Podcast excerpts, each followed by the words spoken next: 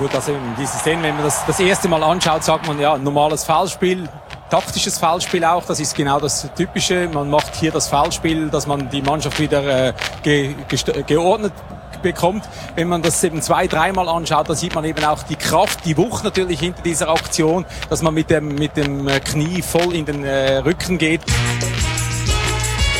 Das sind einfach Aktionen, die hat man irgendwie ab 1998 wollte man die eben vermeiden. Tackling von hinten, im Prinzip das, den Angriff von hinten, wo der Spieler nicht reagieren kann, hat keine Chance zu reagieren, er weiß nicht, was da kommt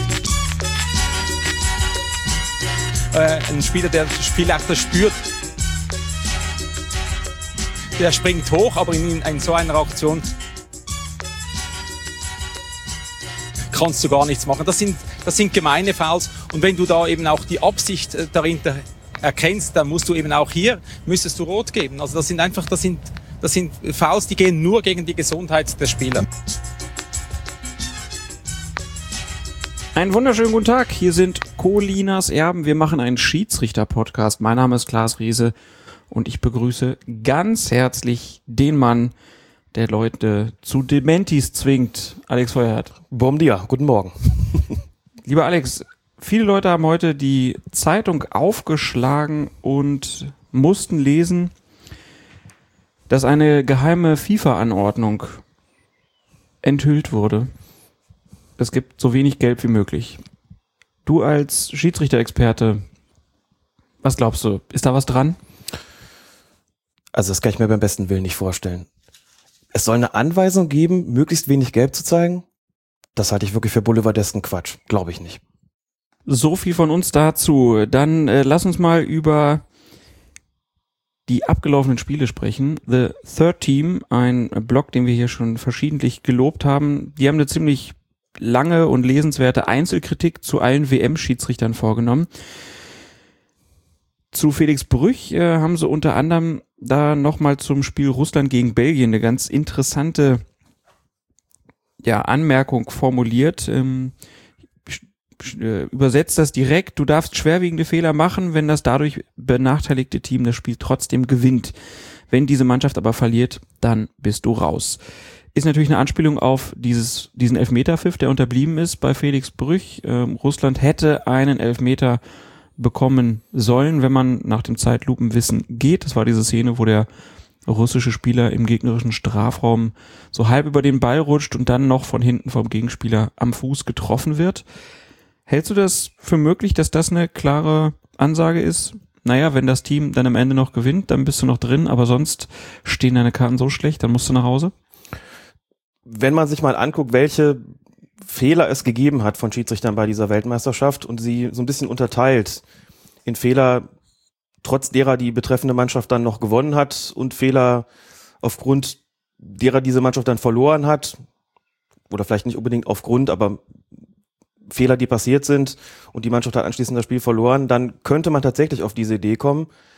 Jetzt ist das Ganze geschrieben worden vor der Ansetzung des Halbfinalspiels Deutschland gegen Brasilien das vom Mexikaner Marco Rodriguez geleitet werden wird. Marco Rodriguez war der Schiedsrichter beim Spiel Italien gegen Uruguay. Und wie wir wissen, hat es da ja den Biss von Luis Suarez gegeben. Und Uruguay ist aber trotzdem weitergekommen. Oder Uruguay ist vielleicht auch deshalb weitergekommen. Weil Suarez nicht vom Platz geflogen ist. Also da könnte man ja argumentieren, das hat Italien geschadet dieses Nicht-Erkennen, jetzt ungeachtet der, der Frage, konnte der Schiedsrichter das überhaupt sehen oder nicht. Italien ist dadurch quasi benachteiligt worden, dass Uruguay zu elf weiterspielen durfte und trotzdem hat dieser Schiedsrichter einen Halbfinaleinsatz bekommen. Also hier würde dieser Leitsatz nicht so wirklich stimmen, scheint also nicht durchgängig so zu sein. Das heißt aber auch, es muss offensichtlich Kriterien in der Ansetzung geben, die irgendwo jenseits dessen liegen. Ansetzungspolitik ist eine komplizierte Geschichte. Ich also erstmal, du, du warst schon überrascht, dass Brüch jetzt nicht noch ein Spiel bekommen hat bisher. Ich hätte auf jeden Fall damit gerechnet, dass er entweder ein Achtelfinalspiel oder ein Viertelfinalspiel bekommt. Ja, Weil seine Leistung eigentlich aus deiner Sicht schon gut war. Seine Leistung war aus meiner Sicht gut und seine Leistung war aus meiner Sicht vor allen Dingen auch nicht schlechter als die anderer Schiedsrichter. Jetzt muss man dazu sagen, das ist ein DFB-Schiedsrichter, da guckt man vielleicht dann immer noch mal ein bisschen genauer hin, weil man ihn auch noch ein bisschen besser kennt als die anderen. Aber im Vergleich, rein unter dem Aspekt, welche Schiedsrichterleistungen sind geboten worden, ist das, was man Felix Brüch theoretisch anlasten könnte. Nichts, was nicht woanders auch passiert wäre, was nicht bei Schiedsrichtern passiert wäre, die noch weitere Spiele bekommen haben. Insofern bin ich ein bisschen überrascht gewesen, dass er da keine weitere Partie bekommen hat, als er im Achtelfinale nicht als Hauptschiedsrichter eingesetzt worden ist. Er war ja vierter Offizieller bei Howard Webb beim Spiel Brasilien gegen Chile. Aber als Hauptschiedsrichter ist er nicht mehr zum Einsatz gekommen. Dachte ich, Viertelfinale könnte schon eng werden. Da hat es, da werden wir gleich noch drauf kommen, genau einen Schiedsrichter gegeben, der aus dem Land kommt, das selbst noch bei der WM dabei war, nämlich der Argentinier, Nestor Pitana. Felix Brüch aber nicht und es ist jetzt natürlich unwahrscheinlich, dass er nochmal zum Einsatz kommt, denn ab dem Halbfinale, also er ist jetzt auch, glaube ich, nach Hause geschickt worden und selbst dann, selbst wenn nicht, wäre es unwahrscheinlich gewesen, dass er nochmal eingesetzt wird, weil Deutschland einfach noch im Turnier ist. Aber wie gesagt, Achtel- oder Viertelfinale hätte ich mitgerechnet, war ich ein bisschen überrascht, aber ich bin es auch bei anderen. Ich bin auch bei anderen überrascht, dass sie nicht mehr zum Einsatz gekommen sind. Aber vielleicht ändert sich das ja nochmal. Howard Webb natürlich beispielsweise. Kann ja noch kommen. Vielleicht kriegt er ja noch ein Halbfinale oder das Spiel um Platz drei oder vielleicht auch das Finale. Kommen wir nachher noch ein bisschen fachsimpeln. Aber lass uns noch kurz über den Schiedsrichter sprechen, der jetzt Deutschland gegen Brasilien im Halbfinale pfeifen wird. Marco Rodriguez, mexikanischer Schiedsrichter, hat in der mexikanischen Chile mexikanischen Liga schon über 300 Spiele geleitet. Das ist auf jeden Fall eine Hausnummer. Das ist eine Menge Holz. Ähm, als vierter Offizieller übrigens Marc Geiger, also der taucht dann da auch nochmal auf. Da haben wir ja auch schon mal geguckt, na, könnte der vielleicht nochmal ein Halbfinale oder so bekommen. Er ist jetzt da als vierter Offizieller eingesetzt. Rodriguez ist für die Deutschen kein Unbekannter. Der hat 2010 schon mal Deutschland gegen Australien gepfiffen. Mhm. Aus dem Spiel ist ja, glaube ich, nichts in Erinnerung geblieben, was jetzt dramatisch war. 4 zu 0 ist es, glaube ich, ausgegangen. Ja, Habe ich das klarer, richtig im Kopf? Und da war, glaube ich, nichts, nichts Schwerwiegendes drin an Entscheidungen. Nein. Großer Vorteil bei Rodriguez ist halt seine Konföderation-Neutralität. Also er ist weder in derselben Konföderation wie Brasilien noch in der von Deutschland. Das ist wahrscheinlich auch ein Vorteil für ihn gewesen, warum er dann dieses Spiel bekommen hat. Und dass da jetzt nicht wieder ein UEFA-Schiedsrichter kommt, ist auch nicht unwahrscheinlich, es ist auch nicht ähm, überraschend, weil Brasilien nämlich bei den letzten beiden Spielen europäische Schiedsrichter hatte. Genau, und selbst wenn wir davon ausgehen, dass diese sogenannte Konföderationenklausel oder Kontinentklausel gekippt worden ist. Das ist ja nach wenigen Tagen schon, dass also die Schiedsrichter nicht mehr zwingend sozusagen Konföderationen neutral sein müssen. Selbst dann ist das natürlich trotzdem weiterhin, nennen wir es mal einfach ein weicher Faktor. Ne? Wie du gerade gesagt hast, die Brasilien hat zwei UEFA-Schiedsrichter nacheinander gehabt. Und wenn man es irgendwie regeln kann, wenn man also eine Mannschaft hat äh, aus Südamerika gegen eine europäische Mannschaft und hat einen Schiedsrichter, dem man zutraut, dieses Spiel zu leiten, und der einem anderen Kontinentalverband entstammt, dann nimmt man den vielleicht auch. Das dürfte auf jeden Fall eine Rolle gespielt haben.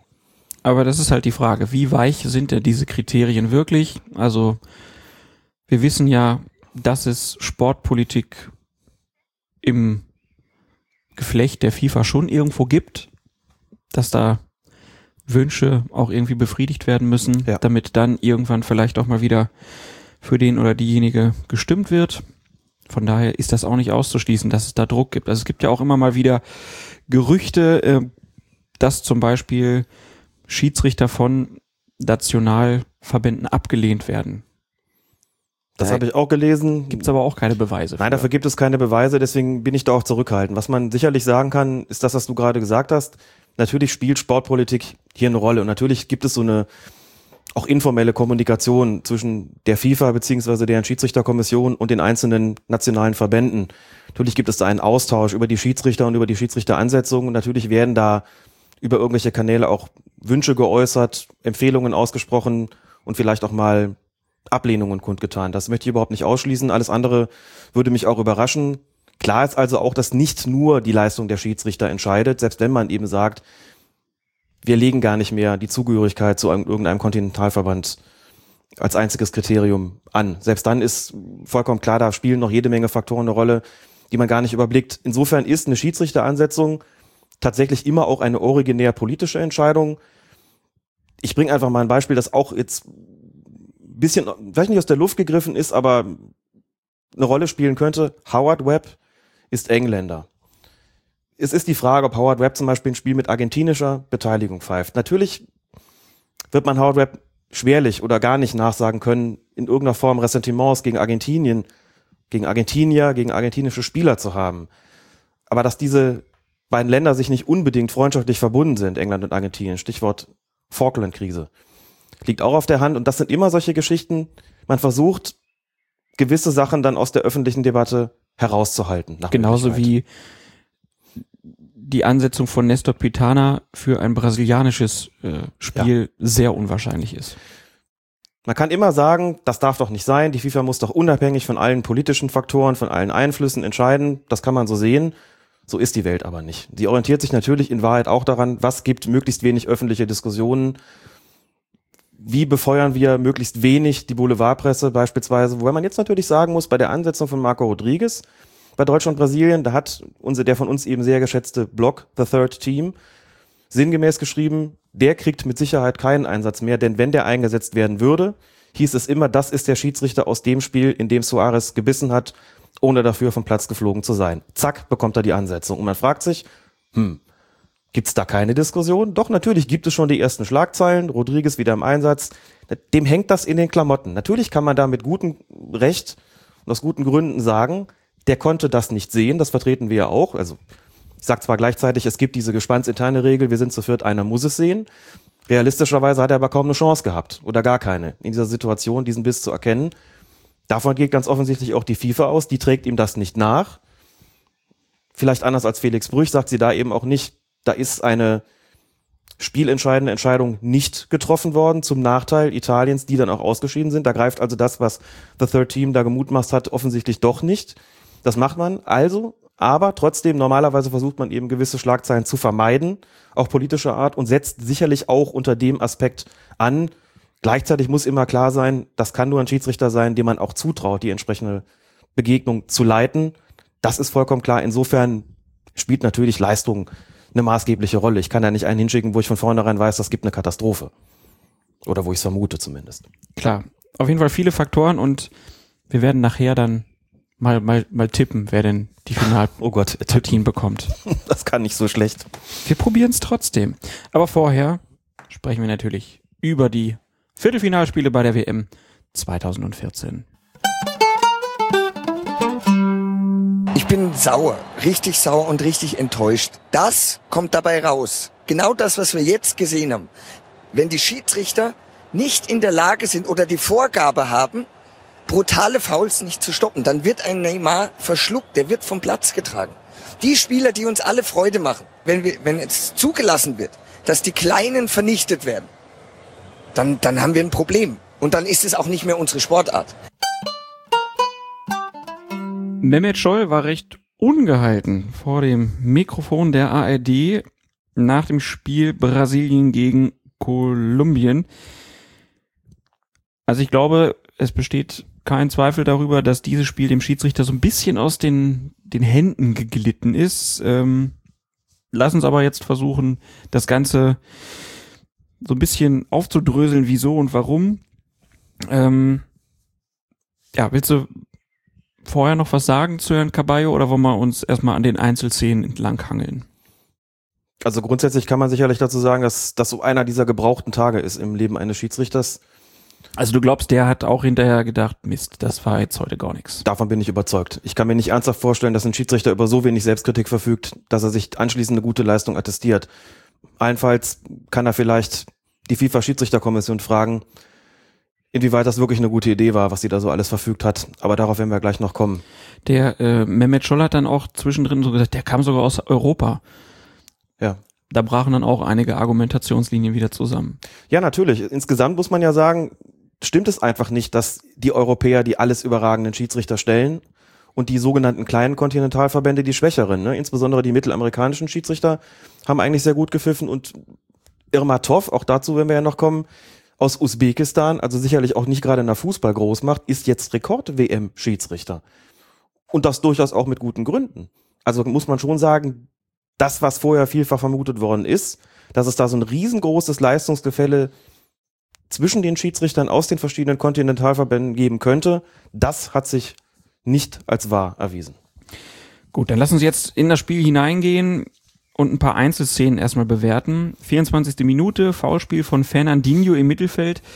Eigentlich nicht sonderlich schlimm, aber es kommt dann trotzdem zu einer Rudelbildung. Ähm, Schiedsrichter Caballo versucht dann relativ halbherzig die Gemüter zu beruhigen Ähm, und der Kolumbianer James Rodriguez führt dann den Freistoß für Kolumbien plötzlich aus. Velasco Caballo lässt das dann auch zu. Es kommt zum Ballverlust und Brasilien fährt ein Konter. So wie ich das jetzt geschildert habe, klingt das schon so ein bisschen konfus. Jetzt aus der Schiedsrichterperspektive. Ähm, war das korrekt so vorzugehen? Und wenn ja, natürlich ist das auch sinnvoll so. Also ich glaube, der zweite Teil der Frage ist relativ einfach zu beantworten. Das als konfus zu bezeichnen, ist eigentlich der perfekte Begriff dafür, das muss man schon so sagen. Ich meine das jetzt gar nicht bös, wenn ich das sage. So eine Aktion, wie sie da passiert ist, gibt schon im Amateurbereich heftige Abzüge. Das war total chaotisch, dieses Management in dieser Situation. Also das dass er diese Rudelbildung zugelassen hat oder wie er dann vorgegangen Der ist? gesamte Vorgang, muss man dazu sagen, Foulspiel im Mittelfeld. Da bahnen sich so ein bisschen Handgreiflichkeiten an. Alles nicht so schlimm. Schiedsrichter ist auch relativ nah dabei, könnte jetzt eingreifen. Und was man als Schiedsrichter in so einer Situation unbedingt tun muss, ist die Gemüter zu beruhigen. Und wenn man die Gemüter beruhigen will, ist eins ganz falsch, nämlich eine schnelle Spielfortsetzung zuzulassen. Mhm. Das gibt mit Sicherheit nur Hektik. Man hat allen Beteiligten hier, Kolumbianer wie Brasilianern, angemerkt, dass sie damit im Leben nicht gerechnet haben. Als hier, du hast den Rames ausgesprochen, heißt der wirklich so? Nicht James? Ich sag jetzt mal James, wir sind doch eigentlich ein Sprachpodcast. Man möge es uns verzeihen, wir bemühen jetzt einfach zwei Varianten. Du sagst Rames, ich sag James. Aber in Kolumbien spricht man wenig Englisch, habe ich gedacht. Und ich, ich meine, Steffen Simon hätte immer James gesagt. Steffen Simon hat Rames gesagt. Dann wollen wir Steffen Simon glauben und ich sage trotzdem James.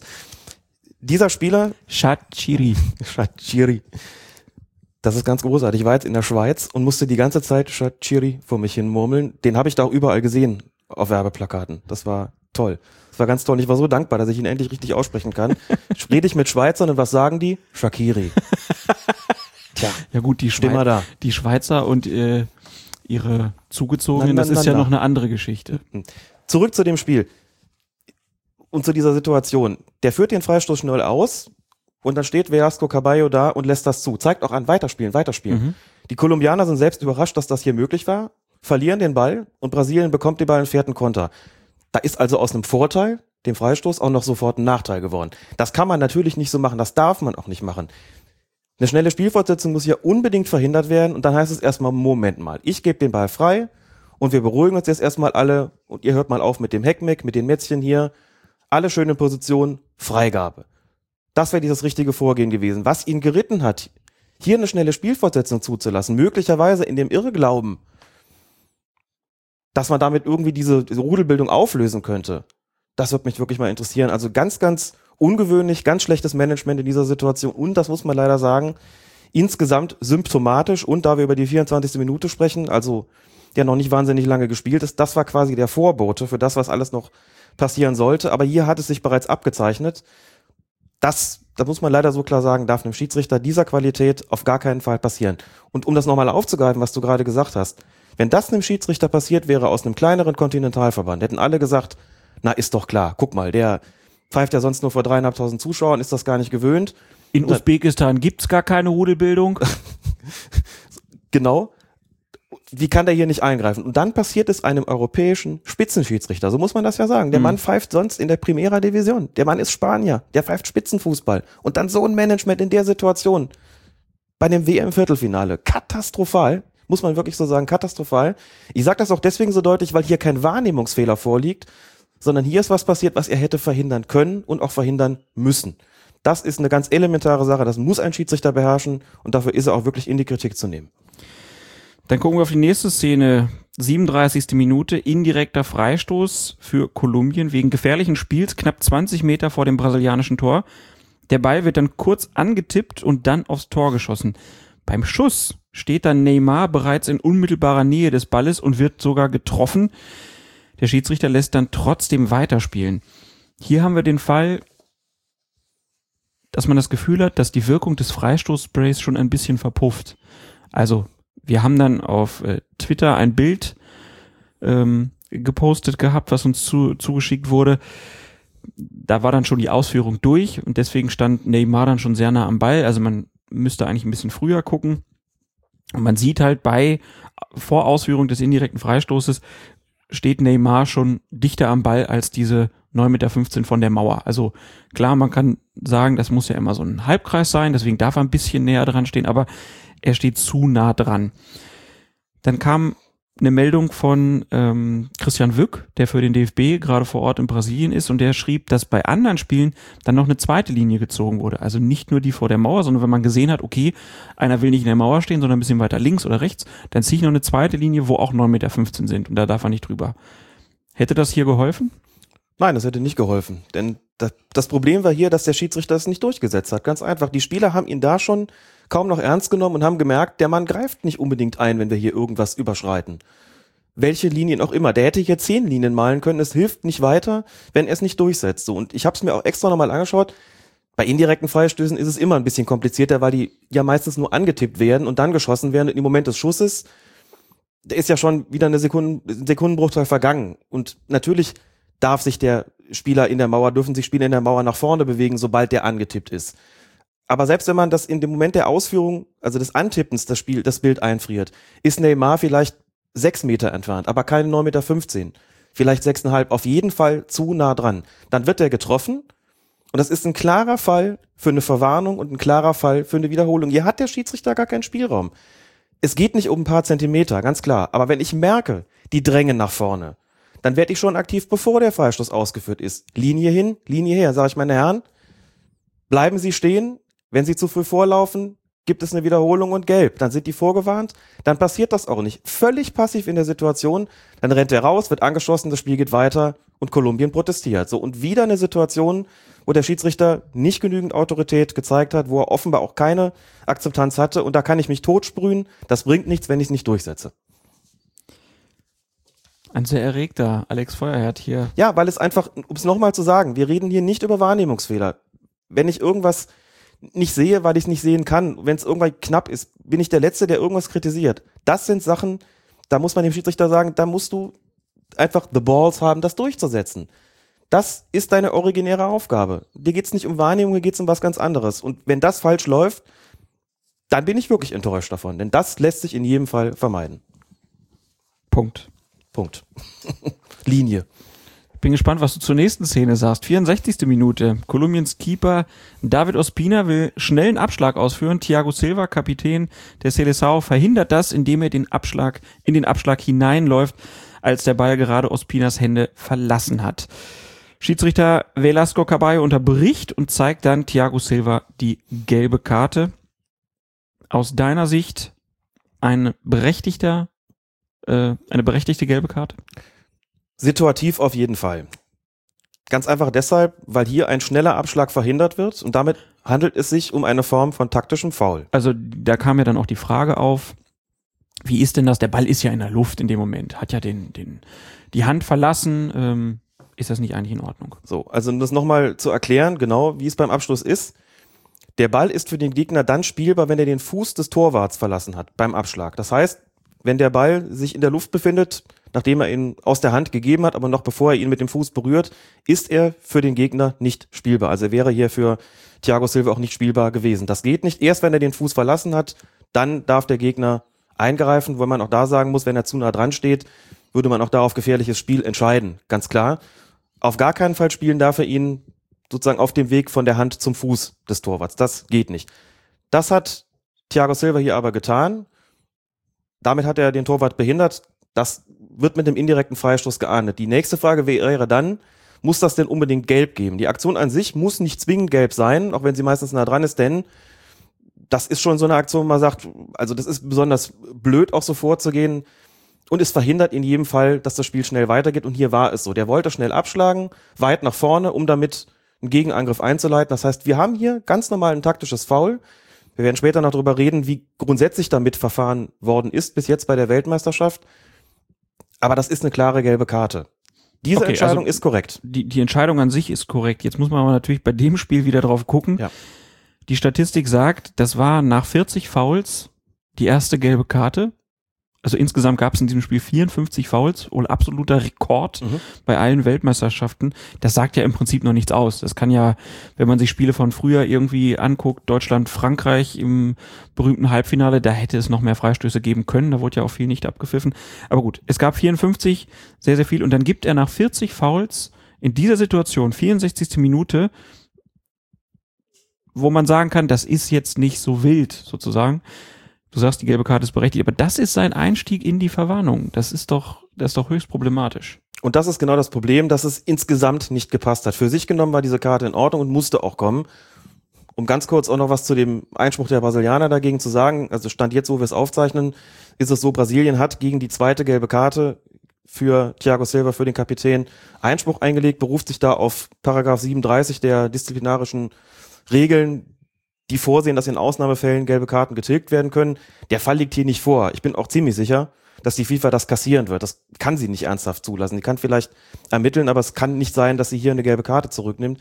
Das ist eine Tatsachenentscheidung des Schiedsrichters gewesen und es ist eine korrekte Tatsachenentscheidung gewesen. Punkt. Ende des Exkurses und jetzt nochmal zu der Frage mit dem Einstieg in die persönlichen Strafen. Wir haben oft darüber gesprochen und gesagt, wie wichtig das ist, da entsprechend reinzukommen. Die erste muss sitzen, es gab diverse Gelegenheiten für Velasco Caballo in die persönlichen Strafen einzusteigen. Ich habe mal drei Beispiele rausgesucht kann man dann auch äh, in der Mediathek nachschauen. In der 14. Minute räumt Fernandinho im Mittelkreis James oder James, wie auch immer, mit einem rüden Bodycheck ab. Klare Verwarnung.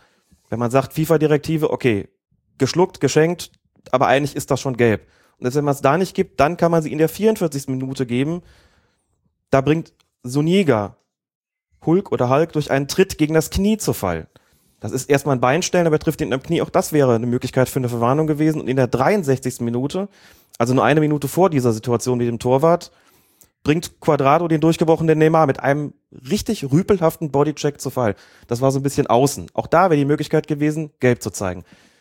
Drei verpasste Gelegenheiten und dann kommt bei einer vergleichsweise harmlosen Geschichte dann die gelbe Karte, weil der Schiedsrichter sich in dem Moment auch überlegt hat, ich muss jetzt irgendwann mal anfangen und das tue ich jetzt bei einem ganz besonders dummen Foul, aber eigentlich nicht besonders schweren Foul des brasilianischen Kapitäns gegen den kolumbianischen Torwart. Die kann man geben, die muss man geben, aber er hätte längst früher einsteigen müssen. Und wenn man sagt, damit beginne ich, ist das ein komplett verunglückter Einstieg in die persönlichen Strafen. Da hat die FIFA eine Mitverantwortung dran, ganz klar. Auch darüber werden wir gleich noch sprechen, wie sich diese Direktive auch auf dieses Spiel ausgewirkt hat. Aber der Schiedsrichter muss trotzdem noch in der Lage sein, sich zu überlegen, was kann ich denn hier nutzen, um anzufangen und auch ein Zeichen zu setzen? Jetzt ist Schluss hier, so geht's nicht weiter und nicht mit so einer Geschichte anzufangen. Er musste, aber es war halt einfach ganz blöd.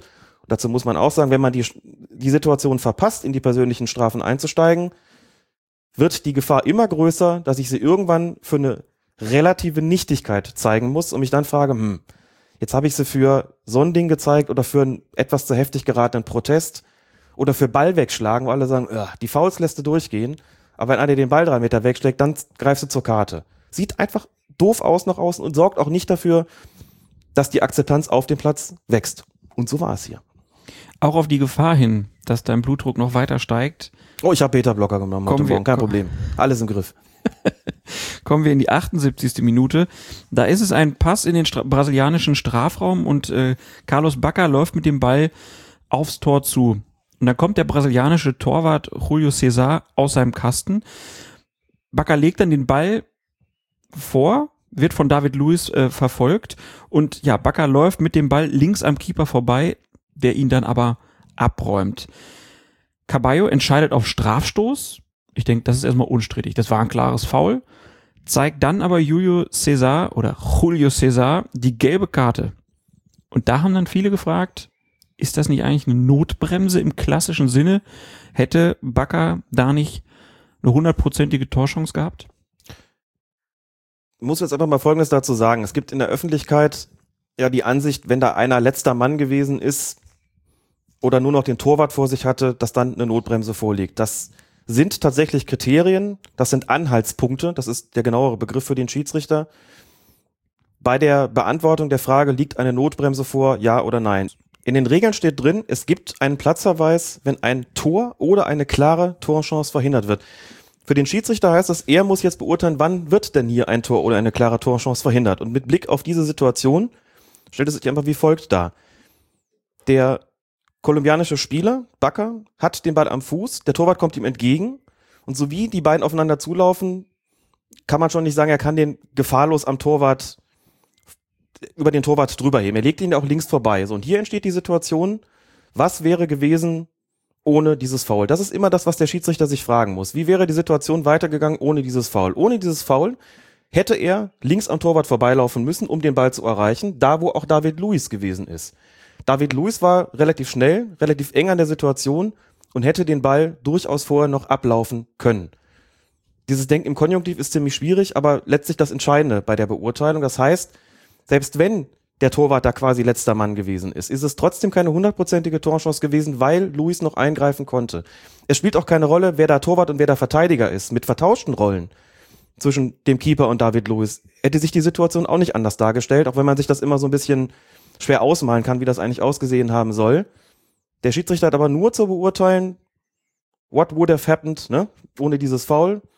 Und da ist irgendwie ganz klar, wenn Luis den Ball erreichen kann und er hätte ihn erreichen können, ist es nur eine gute Torchance, aber keine ganz klare. Deswegen Strafstoß, ja, das Foul war eindeutig, aber eben keine Notbremse und deshalb auch nur die gelbe Karte. Das war eine korrekte Entscheidung.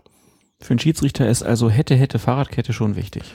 Das kann man ganz genau so sagen. Das macht die Situation auch so kompliziert, denn um das nochmal auch aufzugreifen, letzter Mann oder nur noch den Torwart vor sich sind ja, wie gesagt, tatsächlich Anhaltspunkte.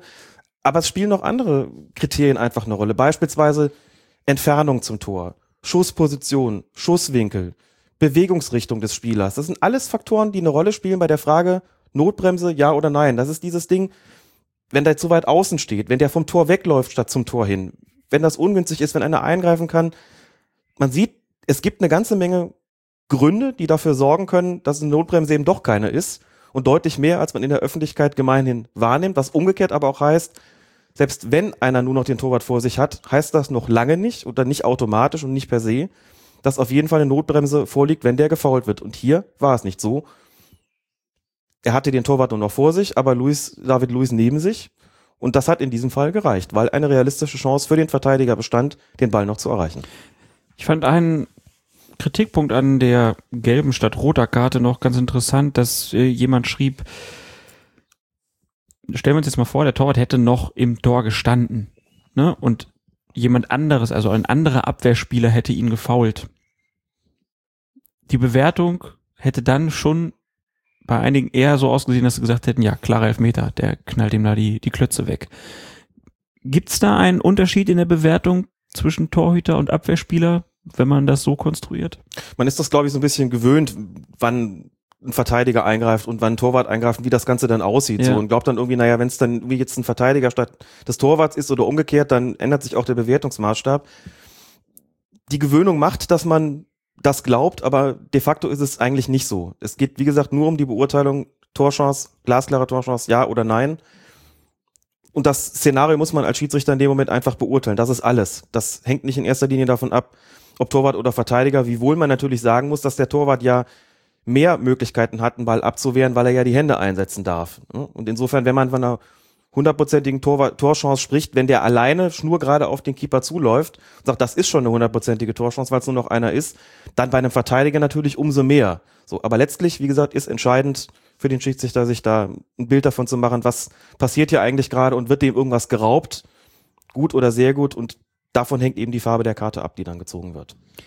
Kommen wir zur 86. Minute, zu dem Aufreger des Spiels im Nachhinein, weil sich dabei Brasiliens Superstar Neymar verletzt hat. Also, ein Eckstoß für Kolumbien wird abgewehrt und beim Versuch der Ballannahme, so kurz hinter dem eigenen Strafraum, wird Neymar von hinten von Juan Zuniga angesprungen. Der Schiedsrichter pfeift dann noch nicht mal, weil es trotz dieses Foulspiels eine gute Kontermöglichkeit für Brasilien gibt. Nach einem weiteren Foul, der ähm, an einem Brasilianer, also im Zuge dieses Konters, wird das Spiel dann vom Schiedsrichter Caballo unterbrochen. Neymar wird behandelt, das haben wir alle gesehen. Der hat sich ja auch verletzt, musste vom Platz getragen werden. Zuniga, der Neymar da von hinten reingesprungen ist, kommt aber ohne Karte davon. Aus deiner Sicht, also klar, wir wissen, ein Schiedsrichter kann Vorteil laufen lassen und kann später noch gelb geben. Hätte Caballo das hier machen müssen.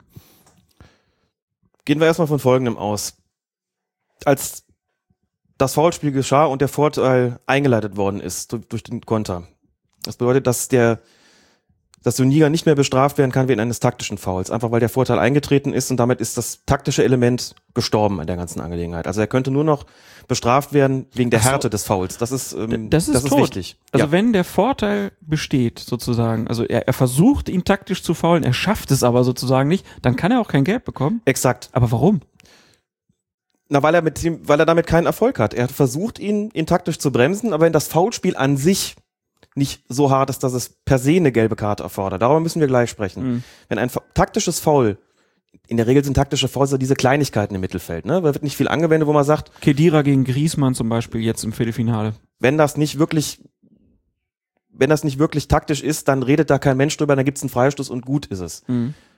Bei einem taktischen Foul, bei dem der taktische Aspekt dadurch wegfällt, dass das Ziel der Unsportlichkeit, nämlich das Bremsen dieses Spielers, nicht zum gewünschten Erfolg geführt hat, weil es beispielsweise einen Vorteil gegeben hat oder sogar ein Tor, dann ist dieser Spieler nicht mehr zu bestrafen. Dann sieht man von dieser Strafe ab. Dann ist nur noch die Frage gestellt, ist das Foul an sich verwarnungswürdig oder sogar platzverweiswürdig? Ja oder nein? Und darüber müssen wir hier sprechen. Wenn wir uns nochmal die Szene vor Augen führen, die hier stattgefunden hat. Wir haben ja im Vorfeld dieser Aufzeichnung auch mal gesprochen. Wir haben beide gesagt, du auch, als wir dazu geguckt haben, haben wir eigentlich gar nichts groß vermutet. Ne? Der wird da gefault. Klar, das sieht ein bisschen unglücklich aus. Denkt sich, oh, der springt den schon an. Aber es geht sofort weiter und die Konzentration verlagert sich auch sofort auf den Angriff. Man hat ja auch hinterher viele Reaktionen gelesen, wo Neymar Schauspielerei unterstellt wurde, weil man halt einfach selbst in der Zeitlupe nicht das Gefühl hatte, dass das jetzt ein Foul war, wo sowas Schlimmes passiert, dass der dem den Wirbel gebrochen hat. Das hat man einfach nicht sofort erkennen können. es ist ja wahnsinnig populär, jetzt im Nachhinein zu sagen, das ist brutal gewesen, der Star der WM hat sich verletzt, der fällt aus, das hinterhältig nur gegen den Mann und so weiter und so fort. Er wird nicht geschützt. Er wird nicht geschützt und was dergleichen mehr gewesen ist in dieser Situation. Ich garantiere dafür, zunächst mal, was die Realgeschwindigkeit betrifft, 99 von 100 Schiedsrichtern geben hier maximal die gelbe Karte. Aus meiner Sicht muss eine gelbe Karte kommen. Regeltechnische Begründung dafür, es war erstens ein Anspringen, ein klassisches Anspringen, so sieht das aus. Und B, es war rücksichtslos. Nochmal zur Erinnerung, das Regelwerk unterscheidet drei Eigenschaften von Vergehen voneinander. Ein Vergehen kann fahrlässig sein, rücksichtslos oder brutal. Wenn ein Vergehen, ein Foul fahrlässig ausgeführt wird, gibt es gar keine Karte. So steht es im Regelwerk drin. Wenn ein Foulspiel rücksichtslos ist, gibt es die gelbe Karte und wenn ein Foulspiel brutal ist, gibt es die rote Karte. Natürlich muss man das mit Beispielen füllen, muss man es exemplifizieren, was damit gemeint ist mit Fahrlässigkeit, Rücksichtslosigkeit oder Brutalität. Und wenn wir das jetzt nochmal uns angucken, ganz ehrlich, na klar hat der das Knie so ein bisschen vorgestreckt, aber der springt dem nicht mit Anlauf, mit vor, weit vorgestreckten Knie ins Kreuz, mit der klaren Absicht, den zu verletzen. Da widerspreche ich einfach. Wenn ich mir das angucke und auch wenn ich es mir 20 Mal angucke, sehe ich einfach nur ein Anspringen, das irgendwo zwischen fahrlässig und rücksichtslos liegt, nennen wir es ruhig rücksichtslos, weil er tatsächlich wahrscheinlich nicht vorgehabt hat, hier den Ball zu spielen und vielleicht noch keine Möglichkeit gehabt hat, den Ball zu spielen. Aber auch Foulspiele, die sich nur gegen den Mann richten, müssen deshalb nicht zwangsläufig brutal sein. Auch dann nicht, wenn sie eine Folge haben, die für das, für den gefoulten Spieler sehr unangenehm sind. Wie beispielsweise irgend so ein gebrochener Wirbel, ganz klar. Aber das kann der Schiedsrichter in dem Moment nicht beurteilen. Der Schiedsrichter muss in dem Moment beurteilen, lag eine Gesundheitsgefährdung vor, ja oder nein. Das finde ich schwerlich zu behaupten bei dieser ganzen Aktion. Deshalb rücksichtsloses Anspringen, ja. Also eine gelbe Karte hätte ja kommen sollen, finde ich. Aber rot, weil brutal, nein, sehe ich nicht, trotz des gebrochenen Wirbels. Da muss man einfach sehen, was da passiert ist. Und bei aller Kritik an Velasco Caballo kann ich ihm hier zumindest nicht den Vorwurf machen, dass es rot hätte geben äh, müssen.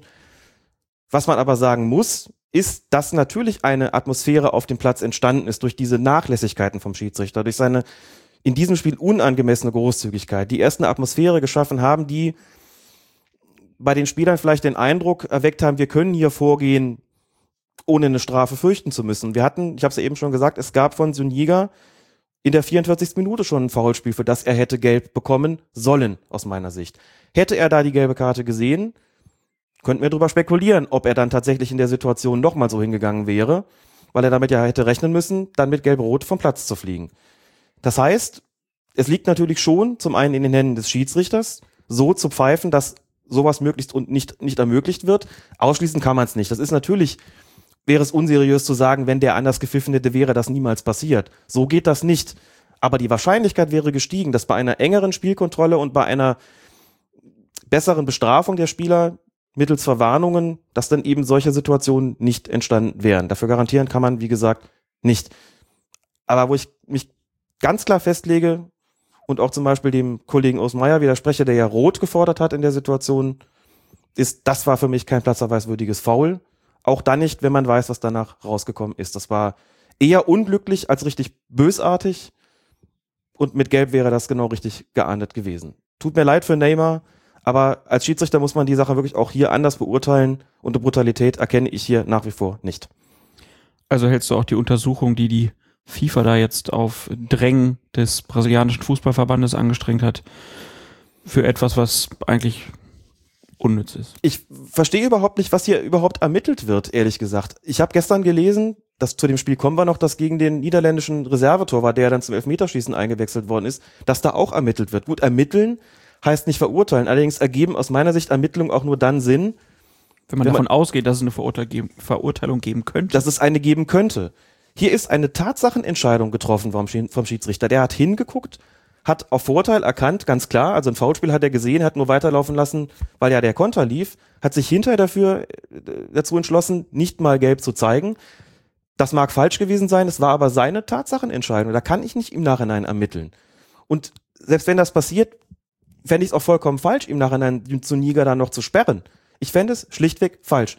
Genauso falsch, wie ich es fände, dem niederländischen Reservetorwart irgendwas reinzudrücken und genauso falsch, wie ich es fände, eine gelbe Karte gegen Thiago Silva zurückzunehmen ich weiß nicht, ob das überhaupt eine gute Idee ist, da zu ermitteln, statt zu sagen, da sind Tatsachenentscheidungen getroffen worden und da sind auch noch richtige Tatsachenentscheidungen getroffen worden.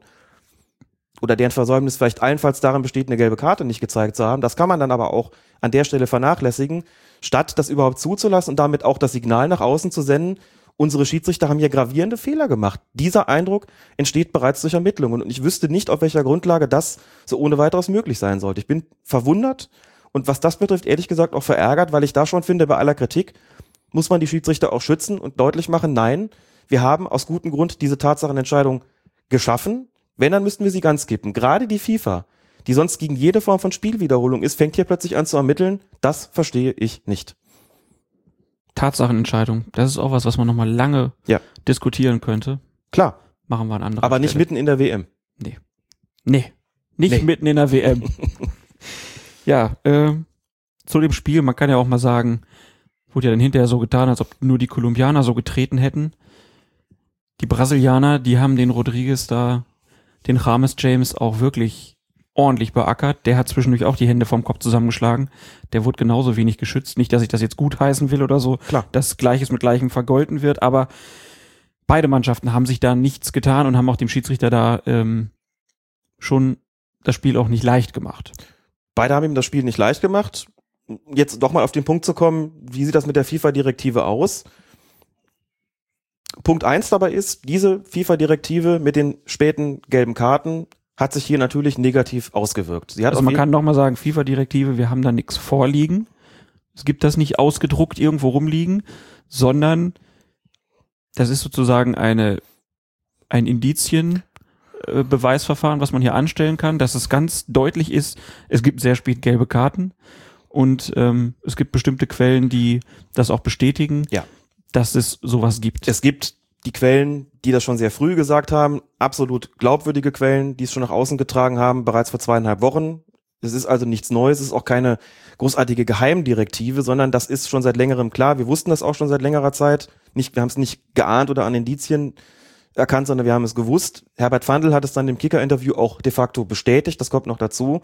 Insofern gibt es hier gerade nichts zu enthüllen, ist auch nichts neu. Aber um es auch äh, nochmal auf den Punkt zu bringen, den du gerade gesagt hast, selbst wenn man nichts von der Direktive wüsste, dass 25 WM-Schiedsrichter an diesem Punkt doch offensichtlich eine einheitliche Linie verfolgen, egal was man von der halten mag, deutet doch klar darauf hin, dass es sich hier nicht um individuelle Entscheidungen von Schiedsrichtern handelt, sondern dass denen was gesagt worden ist wenn ständig taktische Fouls nicht geahndet werden, dann ist es doch klar, da steckt doch irgendein System dahinter.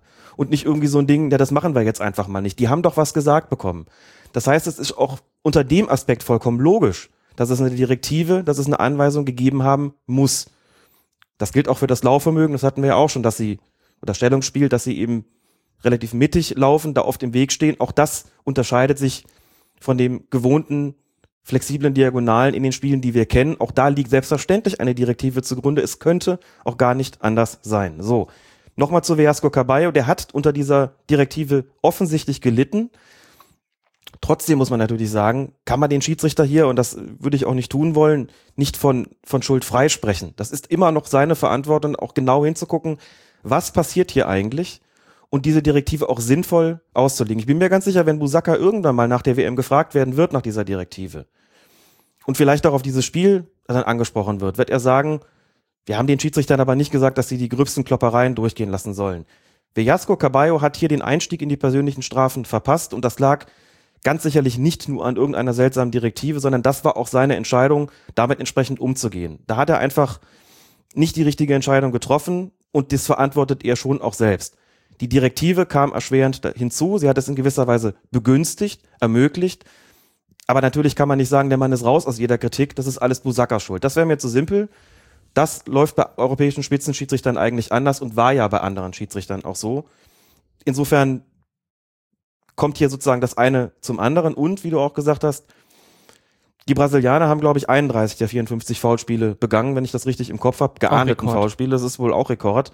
Das heißt, sie sind begünstigt worden von dieser Linie in gewisser Weise und das bedeutet aber auch, wenn das dann mal so ein Opfer produziert, ist das natürlich bedauerlich, aber nichts, von dem man sagen müsste, da ist irgendwie dem Gastgeber großes Unrecht geschehen. Das ist eher kurios dass das jetzt so gelaufen ist, ganz einfach mit Blick darauf, dass sie davon ja auch in diesem Turnier bis dahin durchaus profitiert haben, dass sie durchaus was davon hatten. Dass jetzt dann ihr Kapitän aufgrund der zweiten gelben Karte im Halbfinale gesperrt ist, ist auch so ein Kuriosum, das dann daraus resultiert. Aber es ist halt wirklich, wie es ist. Und man kann ganz sicher nicht sagen, dass der Gastgeber hier benachteiligt worden ist. Et is, wie et is. Genau. Und et kütt, wie et kütt. Und es hätte noch immer Jote Jürgen. Und damit schließen wir Brasilien, Kolumbien ab und kommen zum Spiel Frankreich gegen Deutschland. Schiedsrichter Nestor Pitana aus Argentinien, und du hast es vorhin schon mal gesagt, er ist damit der einzige Viertelfinalschiedsrichter aus einem Land, das noch im Wettbewerb stand und Argentinien immer noch steht.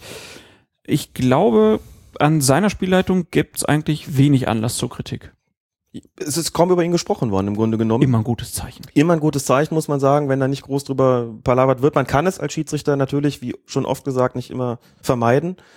Aber in diesem konkreten Fall hat Pitana wirklich einfach auch eine sehr gute Spielleitung gezeigt.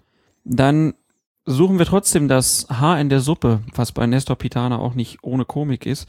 Äh, zwölfte Minute, Tor des Tages durch Mats Hummels. Erste Frage, war das wirklich ein Foul von Paul Pogba an Toni Kroos, das dann zu dem Freistoß führte, aus dem das Tor resultierte?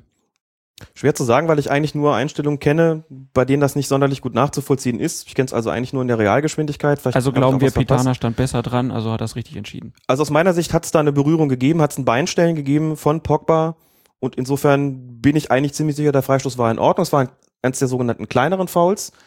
Aber Groß ist da nicht ohne Grund gefallen. Das ist ein Foulspiel gewesen, für das man den Freistoß geben kann. Insofern für mich eine korrekte Entscheidung, ja. Zweite Frage. Hat sich Uwe Hummels, der dann dieses schöne Kopfballtor gemacht hat, unfair gegen Raphael Varane eingesetzt? Uns Uwe. Uns Uwe Hummels. Nein, glaube ich nicht. Es muss schon ein bisschen was erlaubt sein und das, was der mit seinem Arm da macht, fällt mit Sicherheit nicht in den Bereich ahnungswürdiges Foulspiel. Er drückt ihn so ein bisschen weg, er hält ihn so ein bisschen weg, aber das ist dann eine Situation, wo der Trainer dem Verteidiger im Nachhinein sagt, da musst du dich auch cleverer anstellen. Dann musst du dich halt nicht wegdrücken lassen. Genauso sehe ich das auch, völlig unabhängig von der Frage für oder gegen wen hier entschieden worden ist. Das ist eine Form von Körpereinsatz, die muss erlaubt sein. Es wäre viel zu kleinlich gewesen, das hier kaputt zu pfeifen, hätte auch überhaupt nicht Pitanas Linie entsprochen. Insofern einfach ein korrektes Vorgehen von Uwe Hummels und insofern auch ein korrektes Tor der Matzwinner. Dann kommen wir noch zu zwei Szenen in der 24. und 33. Minute. Da ist es nämlich zweimal Mathieu Debuchy, der einen Zweikampf gegen deutsche Angreifer führt und zweimal gehen die deutschen Angreifer dann zu Boden. Erst Miroslav Klose, dann Thomas Müller. Während des Spiels gab es da viel Aufregung.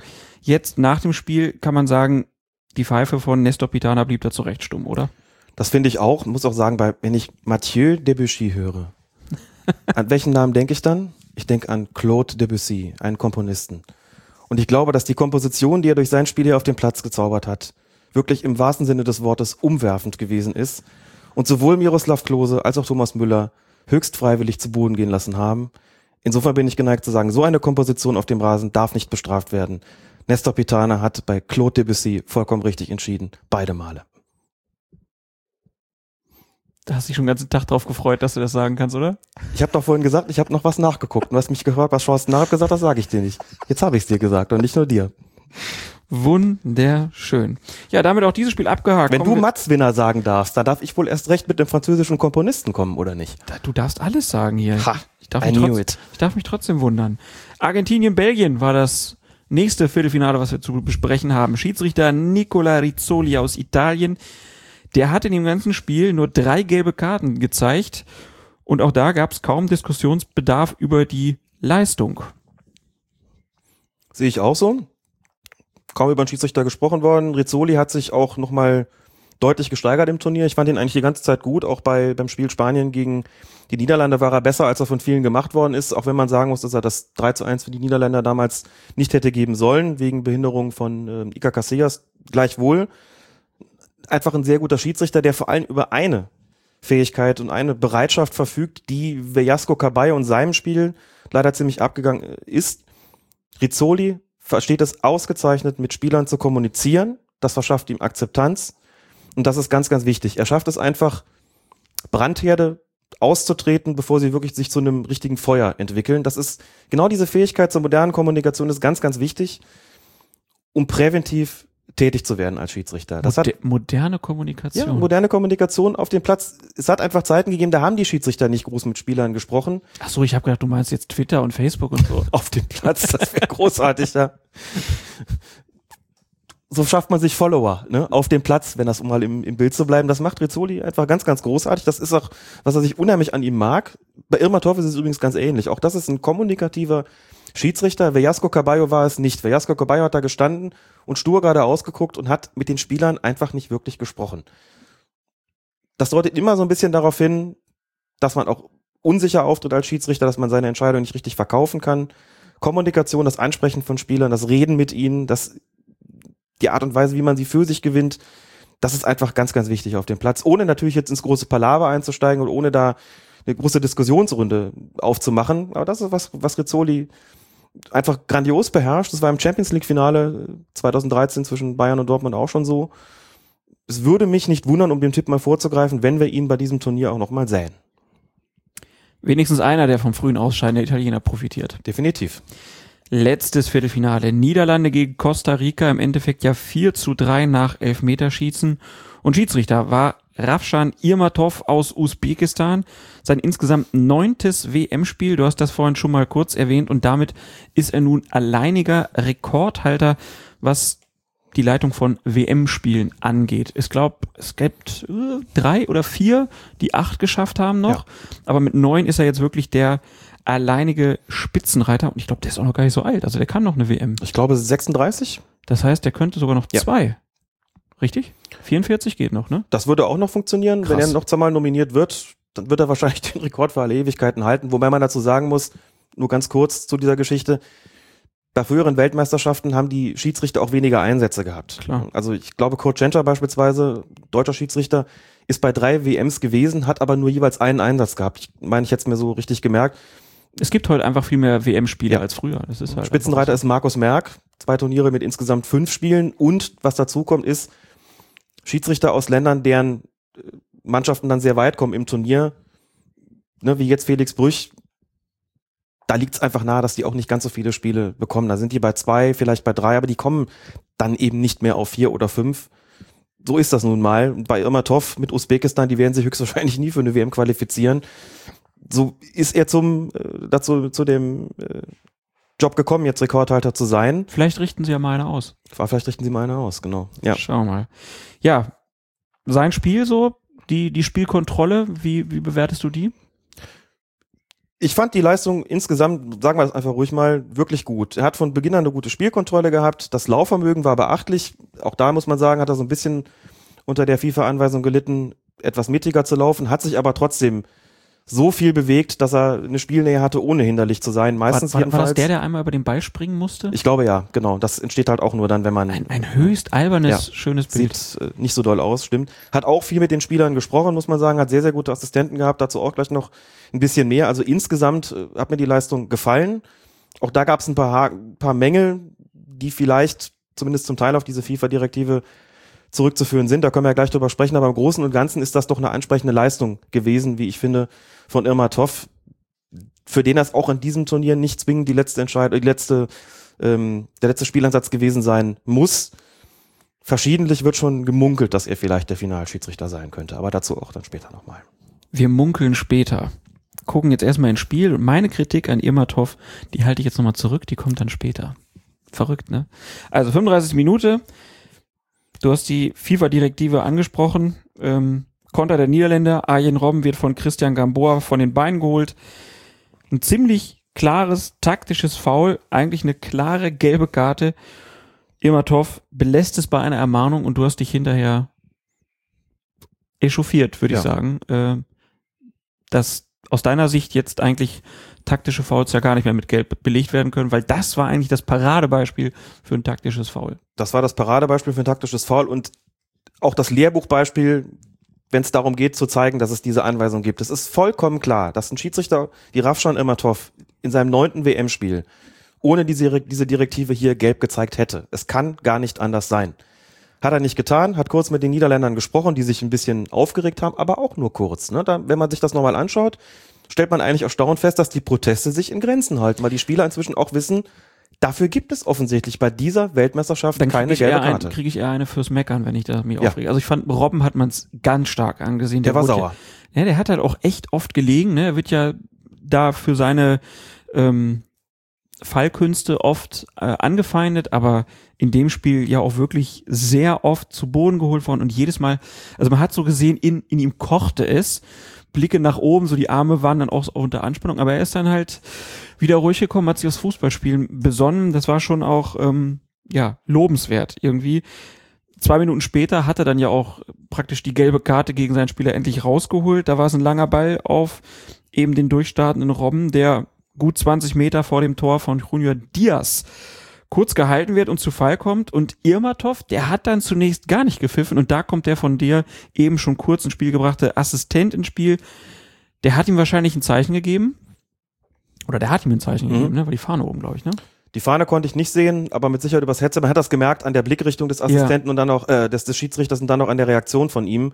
Also wenn man so ein bisschen sich mit der Körpersprache des Schiedsrichters auskennt, dann weiß man, hier ist der Assistent in irgendeiner Form am Werk gewesen. Ob mit oder ohne Fahne ist jetzt auch zweitrangig dabei. Die gelbe Karte, die Irmatov dann nach ein bisschen Zögern gegeben hat, da könnte man auch davon ausgehen, dass das ein Hinweis vom Assistent war. Hundertprozentig schon dadurch zu sehen, dass er sich dieses Knöpfchen nochmal ins Ohr gedrückt hat, weil er den offensichtlich nicht sofort verstanden hat und dann auch den Spieler so ein bisschen gesucht hat, Junior Diaz, um ihn zu verwarnen. Dem war, glaube ich, hier gar nicht klar, was eigentlich passiert ist. Hat er nicht gesehen, möglicherweise, ob das da so ein kurzes Halten äh, vorgelegen hat. Der Assistent hatte eine sehr, sehr gute Position, konnte es klar kennen, stand praktisch auf der Höhe, weil das identisch war mit der Abseitslinie mehr oder weniger. Aber so ist das halt auch im Gespann. Einer sollte es nach Möglichkeit sehen, haben wir ja schon gesagt, den Schiedsrichter dann informieren und dem auch sagen, pass mal auf, war nicht nur ein Foul, war auch gelb. So. Die kommt jetzt zwei Minuten nach der eigentlich viel klareren Situation. Gut, hier lag auch noch ein Halten vor, also ein Foulspiel, das an sich schon gelbwürdig ist. Aber dadurch, dass das auch so ein bisschen mit Verzögerung kam, war auch hier der Einstieg so ein bisschen verunglückt eigentlich. Ne? Man muss sich auch die Frage stellen, wenn man für so ein Ding, wie das davor an Robben, nicht gelb gibt, bei welchem taktischen Foul will man es dann noch geben? Ist das wirklich eine gute Idee? Und ich meine eben, nein, wir haben ja viel drüber gesprochen. Welche Rolle werden taktische Fouls bei der WM spielen und wie werden die Schiedsrichter damit umgehen? Und aufgrund dieser Direktive ist vollkommen klar, die werden kaum als solche geahndet, mit Gelb und wenn, dann erst relativ spät.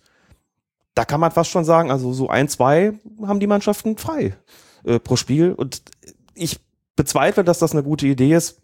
Man kann zwar sagen, hat eine WM mit weniger gelben Karten, aber das dann einzubauen als Mittel, das taktische Foul, zu seinen Gunsten, das ist tatsächlich so, dass ich das nicht, nicht gut finde und das ist nicht die Art von Fußball, die ich mir wünsche. Da kann man natürlich geteilter Meinung drüber sein, aber das finde ich eine bedenkliche Entwicklung, die es bei der WM da gegeben hat. Irgendwie ganz lustig, ne? Beim Confed Cup hat man sich ja schon drüber beschwert. Die Brasilianer haben Ja. viele taktische Fouls begangen damals. Dann kurz vor der WM kam dieses Interview mit Urs Siegenthaler, der sagte, oh, da gab es viele taktische Fouls und er hat gesagt, er wäre auch bei der FIFA vorstellig gewesen und hat darum gebeten, dass man da mal drauf achtet und das äh, unterlässt. Gab ja auch nach dem DFB-Pokalfinale die große Aufregung von Klopp und jetzt haben wir hier bei dieser WM eine Direktive, ja, wo man sich schon fragen kann, ob das dem Spiel gut tut, ob man das will. Und ich glaube, so Kartenstatistiken hin oder her. Und man muss sich auch so fragen, ist. entspricht das dem Geist der Regeln? Der Geist der Regeln. Und damit schließen wir dann diese Diskussion auch einfach ab. 90. plus 1, da war es dann am rechten Strafraumeck von Costa Rica wieder Robben, der mit einem schnellen Antritt wieder an Junior Diaz vorbeigezogen ist und der wird von diesem mit einer Grätsche gelegt. Und Irmatov, der ja eigentlich nach dieser ersten Verwarnung dann auch ordentlich gelbe Karten gezeigt hat, der lässt hier die gelb-rote Karte stecken. Aus deiner Sicht hat er da Ermessensspielraum noch gehabt oder hätte das eigentlich zwingend ein Platzverweis sein müssen? Aus der Linie des Schiedsrichters bei den gelben Karten und aus seiner gesamten Spielleitung hat sich diese gelb-rote Karte, besser gesagt hätte sich diese gelb-rote Karte eigentlich konsequent und schlüssig ergeben. Insofern war ich überrascht, dass er sie nicht gezeigt hat. Vielleicht wollte er da nicht zum Spielentscheider werden, wollte er Costa Rica nicht dezimieren. Aber das wäre ja ein schwacher Ansatz. Aber das ist ein schwacher Ansatz und es gibt einfach Situationen, da muss man als Schiedsrichter mal durchziehen. Muss man einfach sagen, pass auf. Du hast gelb gehabt. Eine gelbe Karte ist eine Verwarnung, die dem Spieler signalisiert, beim nächsten Mal gehst du für sowas vom Platz. Robben wäre rechts durch gewesen, hätte den Ball in den Strafraum flanken oder passen können, was auch immer, hätte Platz vor sich vor allen Dingen gehabt. Ist nicht so, dass er vorbeigegangen wäre und dann den nächsten vor sich gehabt hätte, wo man also sagen könnte, na gut, da ist jetzt noch nicht viel verhindert worden, sondern der wäre da erstmal durchgestartet mit seiner ganzen Schnelligkeit. Insofern ist das ein Foul, wo ich sagen würde, nein, kein Grenzbereich, nein, kein Spielraum, klare gelb-rote Karte hätte ja kommen müssen. Bedauerlich, dass sie nicht gezeigt worden ist. 103. Minute dann. Robben schießt aufs Tor. Wieder Junior Diaz. Der dreht sich in diesem Fall weg und wird vom Ball am Rücken getroffen, vielleicht auch ein bisschen am Arm, den er weggedreht hat. Irmatov entscheidet hier auf Handspiel. Und hier natürlich die erste Frage, ist das ein strafbares Handspiel gewesen? Nein, war es für mich nicht. Er dreht sich weg, ganz offensichtlich mit dem Ziel, nicht getroffen zu werden am Arm. Mehr kann man nicht tun. Und das bisschen, was da vielleicht von dem Arm noch getroffen und es macht's dann, macht er noch den Kohl nicht fett, der ist da vor allem am Rücken getroffen worden, hat alles getan, um hier auszuweichen. Also definitiv keine Vergrößerung der Körperfläche, definitiv nichts passiert, was in irgendeiner Form die Kriterien für Absicht beim Handspiel erfüllt hätte. Das war ein falscher Pfiff, das war kein Handspiel. Dass das für Immertov so aussah, kann ich nachvollziehen. Aber die Entscheidung an sich fand ich nicht korrekt, weil hier einfach kein absichtliches Handspiel vorlag. Da das jetzt nun schon wieder Junior Diaz war, ist der von Mainz 05, glaube ich, ne? Ja.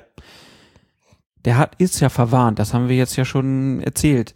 Wenn er da ein strafbares Handspiel pfeift, wieder die Frage, muss er ihn dann vom Platz stellen? Ja, selbstverständlich muss es gelb-rot geben, ganz klar. Es ist ein Torschuss gewesen und in den Regeln heißt es, wenn ein Torschuss blockiert wird durch ein absichtliches Handspiel, ist die gelbe Karte zwingend. Wohlgemerkt ein Torschuss. Wenn Tor verhindert wird durch ein Handspiel, gibt's rot. Wenn ein Torschuss blockiert wird, gibt es zwingend die gelbe Karte. Das ist auch keine Kann-Entscheidung, da gibt es auch keinen Spielraum. Wenn er pfeift, hätte er hier gelb und damit gelb-rot zeigen müssen. Man kann sagen, natürlich, klar, ausgleichende Gerechtigkeit.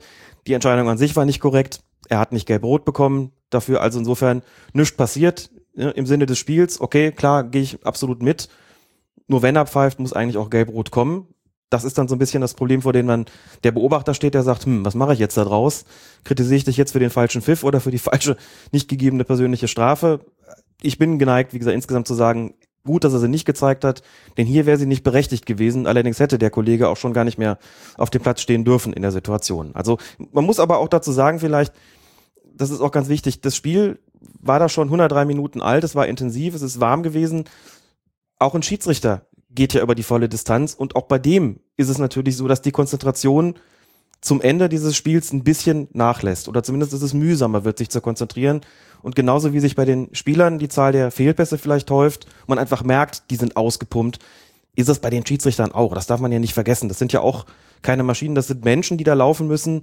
Und na klar geht die Fehlerquote dann zum Schluss ein bisschen hoch, hat Irmatov so ein bisschen Schwierigkeiten gehabt, sich zu konzentrieren. Aber wir sitzen auch in unserem Fernsehsessel, gucken zu und sagen, richtig oder falsch. Ich stelle das hier fest oder wir stellen es fest an der Stelle ich sag nochmal, insgesamt fand ich den wirklich prima. Und dass sich die Fehlerquote so ein bisschen dann erhöht zum Ende, ist einfach menschlich, ist einfach normal. Klar, ist das menschlich Ne? und normal. So und hier komme ich aber jetzt mit meinem Ja. vorhin schon angekündigten Kritikpunkt, dass ich sage, der Irmatov war vor allen Dingen in der Verlängerung n- nicht mehr im Ansatz so stark, wie es Mhm. Ja. am Anfang war. Er war nicht mehr so auf Ballhöhe. Er wirkte wirklich geschlaucht. Mhm. Äh, und von daher würde ich sagen, also wenn einer es nicht schafft, 120 Mhm. Minuten so zu leisten, dann darf der auch eigentlich jetzt hier keine Spiele mehr pfeifen. Weil stell dir mal vor, Finale, es geht in die Verlängerung und er ist nicht mehr fit genug, um dann Elfmeterentscheidungen richtig zu treffen. Im Prinzip ist es ein Ausschlusskriterium. Das ist ein Problem zumindest. Zwar ein hartes Urteil, aber natürlich eins, über das man diskutieren kann und auch Gerade wenn man halt daneben, wir haben über Howard Webb letzte Folge gesprochen, der war der fitteste Mann auf dem Platz. Mhm. Man kann jetzt nicht davon ausgehen, dass jeder Schiedsrichter so fit ist wie Webb, aber es muss halt eigentlich in die Richtung gehen. Und es gab andere Referees, die haben auch über 120 Minuten noch volle Leistung zeigen können. Und da muss man natürlich auch sagen, hier macht sich dann schon ein bisschen bemerkbar, dass dieser Schiedsrichter es eben nicht gewohnt ist, häufiger mal 120 Minuten plus Elfmeterschießen auf allerhöchstem Topniveau zu pfeifen. Über 90 Minuten merkt man überhaupt nicht, dass Irmatov aus einem Land oder einem Kontinentalverband kommt, in dem jetzt nicht die ganz großen Spiele stattfinden. Aber in der Verlängerung hat er schon bedenklich abgebaut. Beim Elfmeterschießen werden wir gleich auch noch zu einer Verhaltensweise kommen, die eigentlich nicht geht und die dann schon auch was mit fehlender Konzentration oder auch vielleicht Kondition zu tun hat. Auch wenn man beim Elfmeterschießen nur rumsteht, ist es ja mental trotzdem extrem beanspruchend. Das stimmt schon. Das fand ich auch ein Problem. Also ich plädiere da einerseits schon für eine Menschlichkeit, andererseits hast du recht. Es ist ein großes Turnier, es ist das Turnier schlechthin. Das muss man da auch verlangen können. Und dass er da abgebaut hat, das war schon zu erkennen. Also 85, vielleicht 90 Minuten lang wirklich top eigentlich. Einschränkungen nur durch FIFA-Direktive. Danach sind dann schon so ein paar Sachen reingekommen, ne, wie das die nicht gegebene gelb-rote Karte Mhm. sagen muss. Das ist eigentlich, das ist jetzt nicht zwingend mit einem konditionellen Mangel irgendwie zu, erken- äh, zu erklären. Aber das darf eigentlich nicht sein. Da ist eigentlich kein Spielraum mehr da und das muss man schon auch erwarten können, dass dann die entsprechende Entscheidung getroffen wird. Dann kommen wir jetzt zu der Situation, die du gerade angesprochen hast. 120. plus 1. Louis van Gaal wechselt kurz vor dem Ende der Verlängerung seinen Ersatztorwart Tim Krul ein. Ist das richtig ausgesprochen? Krül? Cool. Nein, der Krul. schreibt es ja nicht mit OE, dann wäre es auch Krul und so. Krül, Krul, Krül. Also Tim kommt rein. ähm, erklär noch mal kurz, wie das mit dem Einwechseln von Torhütern ist. Also kann ich als, als, meine, die haben ja auf der Bank noch zwei Ersatztorhüter, könnte ich als Trainer auch sagen, ich nehme den Wechsel erst kurz vor dem Elfmeterschießen vor oder muss das noch in der Verlängerung passieren? dass Louis van Gaal den noch in der regulären Spielzeit, genauer gesagt in der Verlängerung, die aber noch dazu zählt, diesen Wechsel vorgenommen hat, hängt entscheidend damit zusammen, dass es eben nach dem Schlusspfiff eigentlich nicht mehr geht. Das Einzige, was möglich ist, ist, den Torwart im Elfmeterschießen oder eben vorher auszuwechseln, wenn er sich verletzt hat. Dann fragen immer viele, und wer stellt die Verletzung fest? Na, der Schiedsrichter jedenfalls nicht. Wenn der Trainer kommt und sagt, unser Keeper ist verletzt, Schiedsrichter ist kein Arzt, dann lässt er den Wechsel natürlich zu. Es sei denn, er hat den begründeten Verdacht, dass da irgendwie simuliert wird, so. Aber es ist ja nicht nötig. Ich kann ihn ja noch in der 121. Minute zur Not, wie es hier gewesen ist, auswechseln. Ansonsten geht's im Elfmeterschießen nicht mehr. Wenn der Torwart sich, wie gesagt, im Elfmeterschießen verletzt, kann er gewechselt werden, sonst nicht. Wenn er eine rote Karte oder eine gelb-rote Karte bekommt, dann darf auch kein Ersatztorwart in die Kiste, sondern dann müsste ein Feldspieler ins Tor gehen. Das ist, wie gesagt, ausschließlich der ähm, Verletzung vorbehalten. Dazu muss man auch sagen, eine Verlängerung gehört auch nicht mehr so richtig zum Spiel. Das Spiel ist eigentlich mit dem Schlusspfiff der Verlängerung beendet. Was danach kommt, dient der Ermittlung des Siegers. Da kann es zwar noch gelbe und rote Karten geben oder eben den Wechsel, aber so ein Spiel wird ja offiziell auch als unentschieden dann äh, gewertet für die Statistik. Deswegen ist da alles so ein bisschen anders und deswegen sagt man, da sind dann auch keine Wechsel mehr ähm, zulässig. Schießen darf jeder, der sich beim Schlusspfiff auf dem Feld befunden hat wozu allerdings auch verletzte Spieler gehören. Also wenn einer beim Schlusspfiff der Verlängerung draußen verletzungsbedingt behandelt wird, der dürfte auch schießen. Schießen darf aber nicht, wer schon ausgewechselt worden ist oder einen Platzverweis bekommen hat, ist aber, glaube ich, auch einigermaßen logisch. Und schießen darf auch nicht, wer nicht bis dahin eingewechselt worden ist. Und halten eben im Sinne des Torwarts normalerweise auch nicht. Daher dieser späte und etwas kurios anmutende Wechsel. Klar hätte der hingehen können und sagen, unser, hätte sagen können, unser Stammtorwart ist jetzt verletzt, jetzt kommt der Reservetorwart rein. Dann hätten alle gesagt, blöder Trick. Muss das sein? Ne? Und auch klar, so ein Torwartwechsel geht natürlich nur dann, der ginge auch in, im Elfmeterschießen bei einer Verletzung nur dann, wenn das Auswechselkontingent noch nicht erschöpft ist. Wenn die schon dreimal gewechselt haben und der Keeper verletzt sich dann, müsste auch ein Feldspieler ins Tor. Könnte ich denn sagen, okay, äh, ach nee, dann müsste er ja auch verletzt sein. Ich vergesse ich die Frage. Kommen wir einfach zum, zu diesem Elfmeterschießen dann, äh, wo dann Tim den jeweiligen Schützen von Costa Rica durch ja einige Sprüche, durch provokative Gesten, durch äh, Tigern durch den Strafraum äh, zu verunsichern versuchte und das auch, glaube ich, geschafft hat. Da hat Irmatov überhaupt nichts gemacht. Er hat das einfach geschehen lassen ähm, und ich habe mich gefragt, da muss er doch eigentlich einschreiten. Da muss er dem doch einfach sagen, so Junge, hör mal auf mit den Mätzchen. Ja, selbstverständlich. Das kann man nicht geschehen lassen. Also grundsätzlich, Weil es unsportlich ist. weil es unsportlich ist. Auch da nochmal, ne, der Weg der Schützen aus dem Mittelkreis zum Tor muss auf direkten Wege erfolgen und bitte auch zurück auf direkten Wege. Natürlich sagt man als Schiedsrichter nichts, wenn er kurz sich noch mit seinem Torwart abklatscht, um dem da Mut zuzusprechen, aber für Unsportlichkeiten ist da kein Raum. Dasselbe gilt für die Torhüter, die haben ja so eine Art Parkposition. Wenn sie nicht gerade in der Kiste stehen, um den Schuss abzuwehren, stehen die ja so außen am Strafraum. Bitte nach jedem Schuss von da ins Tor und anschließend wieder zurück, ohne Umweg über den Schützen. Völlig klar. Und wenn das nicht geschieht, muss der Schiedsrichter zwingend aktiv werden. So, und hier wäre ist die Verpflichtung von Irma Toff gewesen, zum Torwart hinzugehen, beim ersten Mal schon, als der kommt zu sagen, pass mal auf, Kollege. Du gehst auf deine Linie und da bleibst du stehen und beim nächsten Schuss machst du den direkten Weg von deinem Parkplatz ins Tor und ohne Umweg über den Elfmeterpunkt, sonst kommt die gelbe Karte. Dann kann Tim Krul oder Krül, wie auch immer, sich überlegen, ob er diese gelbe Karte in Kauf nehmen möchte, weil er sich denkt, ein zweites Mal habe ich noch frei, beim ersten Mal komme ich mit einer Ermahnung davon, das ist auch in Ordnung. Immer schön Augenmaß walten lassen, nicht direkt gelb zeigen. Wenn er das erste Mal hingeht und versucht, den Torwart zu verunsichern, muss man als Schiedsrichter hingehen und die beiden schon mal voneinander trennen, dass diese Unsportlichkeit möglichst gar nicht greift. Der Schiedsrichter steht ja ohnehin in der Nähe am Elfmeterpunkt, hat es also nicht so weit, muss sagen, nee, nee, nee, nee, nee, hier passiert mal gar nichts. Am ersten Mal immer ermahnen, so schlimm ist die Unsportlichkeit dann auch wieder nicht. Macht das nochmal, bekommt er gelb. Wenn er sich denkt, ich mach's ein zweites Mal, mehr kann mir ja nicht passieren, ist gut, soll er machen, dann kriegt er aber die Pappe. Und dann ist dem auch klar, wenn er das nochmal macht, dann kommt gelb-rot. So, klar, hat das, ich glaube, dreimal gemacht. Könnte also sagen, beim dritten Mal wäre gelb-rot fällig geworden oder gewesen.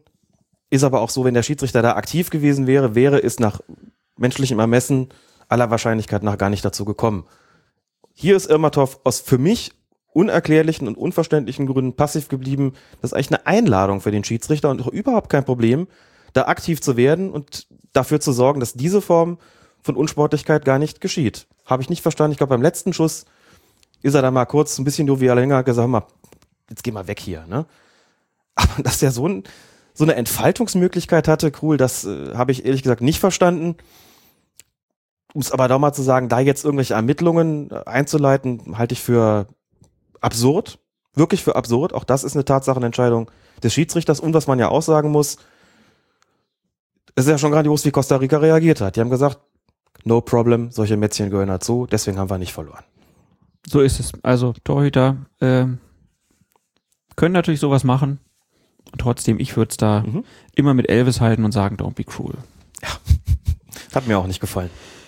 Gut, ähm, über Immertorf haben wir jetzt genug gesprochen. Ich glaube, über die FIFA-Direktive brauchen wir jetzt auch nicht mehr großartig zu reden. Das machen wir vielleicht nach der WM dann nochmal ausführlicher. Dann lass uns jetzt zum Abschluss noch mal ein bisschen in die Kugel schauen. Wer wird denn Finale und Spiel um dritten Platz vielleicht äh, noch leiten? Ich glaube, dass es maßgeblich davon abhängen wird, wie die Finalpaarung lautet, weil dann auch wieder diese Faktoren wie Kontinentalverbandszugehörigkeit eine Rolle spielen werden. Nochmal, auch wenn das offiziell gekippt ist, ganz zum Tisch ist es nicht. Jetzt nehmen wir mal an, da spielt Brasilien gegen Argentinien im Finale, also zwei südamerikanische Mannschaften. Dann kommt Felix Brüch. Dann kommt Felix Brüch nochmal zurück. Ich, wenn ich es richtig verstanden habe, ist er nach Hause geschickt worden Mhm. schon. Ja.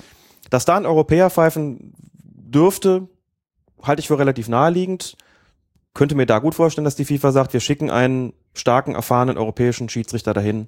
Howard Webb. Wäre natürlich theoretisch denkbar. Das wäre eine Sensation. wäre das tatsächlich eine, eine Sensation. Kann ich mir nicht vorstellen. Zwei Finals nacheinander. Auch unter dem Aspekt, wir schicken den Besten und wenn das das zweite Mal ist, ich, das glaube ich einfach nicht. Also zweimal nacheinander in den WM-Finale ist äh, jenseits meiner Vorstellungskraft, schließe ich aus. Okay, ich habe andere Vorschläge. Rizzoli, Mhm. Eriksson. Chakir, Scheint auch, wenn man denjenigen glaubt, die sich mit dieser Ansetzungspolitik näher beschäftigen und den Vorlieben der FIFA auch ein heißer Kandidat zu sein, ja. oder wir hätten natürlich auch noch Geiger. Halte ich für unwahrscheinlich. Vierter Offizieller im Halbfinale würde zwar vom Kontinentalverband her gut passen, eben Mittelamerika, aber ich vermute mal, der würde weder Brasilien gegen Argentinien pfeifen, noch Deutschland, Argentinien oder Deutschland, Holland oder Brasilien, Holland. Das halte ich für relativ unwahrscheinlich. Oder ein Außenseiter. Vera haben wir noch, Gassama oder auch Haimudi. Die genannten sind aus meiner Sicht eher Kandidaten für das Spiel um Platz drei. Das Spiel um Platz drei ist ja nun nicht so bedeutend. Und Da- dennoch kann man da wieder Sportpolitik Ja. äh, im Hinterkopf haben, weil die FIFA sich ja sagen könnte, ein afrikanischer Mhm. Schiedsrichter im Spiel um Platz drei, das könnte wieder einigen gut gefallen. Ja, sicher. Ist allerdings tatsächlich auch ein Spiel, wo man sagt, das ist das kleine Finale. Warum soll das nicht ein Schiedsrichter bekommen, der jetzt nicht zu den Top so und so viel gehört, aber dafür einfach belohnt wird? Gassama hat bekanntlich das Spiel zwischen Niederlande und Chile gepfiffen, hat das wirklich gut getan, muss man sagen. Viele haben gesagt, warum bekommt er nicht eigentlich noch ein zweites Spiel? Warum bekommt er nicht zum Beispiel ein Achtelfinale? Und gleichzeitig habe ich oft gelesen, naja, vielleicht ist es ein Kandidat für Platz drei. Könnte ich mir auch vorstellen. Gilt für Moody aber beispielsweise auch. Gleich was die Finalkonstellation ist, ich kann ich kann es nicht sagen. Irma Toff dürfte, glaube ich, auch noch im Rennen sein, dass wir jetzt gesagt haben, insbesondere du gesagt hast, der kann nicht so richtig über 120 Minuten gehen. Weiß nicht, ob die FIFA das auch so sieht.